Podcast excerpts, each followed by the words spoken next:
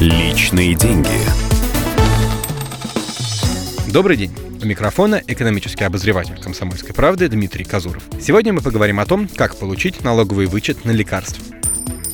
Резиденты Российской Федерации, которые платят налог на доход физических лиц по ставке 13%, имеют право на налоговые вычеты. Это значит, что из налогооблагаемой базы можно убрать расходы, которые государство сочло полезными и важными. Например, покупка квартиры или оплата учебы. К таким расходам относится и покупка лекарств. Налогооблагаемую базу с помощью социального вычета можно уменьшить на 120 тысяч рублей. Но не стоит рассчитывать, что вам вернут такую крупную сумму. С нее не станут считать НДФЛ, то есть вычитать 13%. Эти проценты вам и перечислят, то есть 15 600 рублей. Тоже деньги. До этого года вычет можно было получить только за лекарства из специального перечня правительства. Теперь никаких ограничений нет, хоть на пластырь и зеленку оформляйте. Главное правильно собрать документы, рецепты из больницы и чеки из аптеки. Закупленные по собственной инициативе или совету соседа таблетки государство платить не будет. В нашей системе здравоохранения есть несколько видов бланков для рецептов, том числе отдельная форма с печатью для налоговой. Если вам выписывают листочек на рецептурный препарат для аптеки,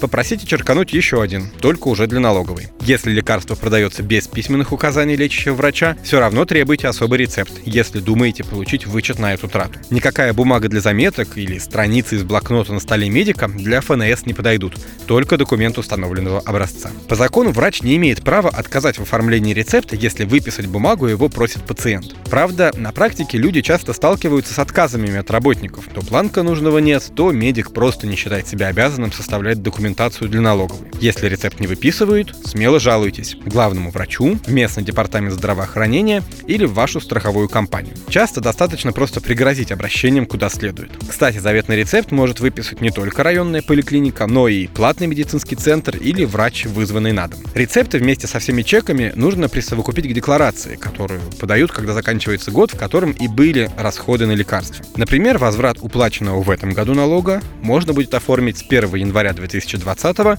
до 31 декабря 2022 года. Личные деньги.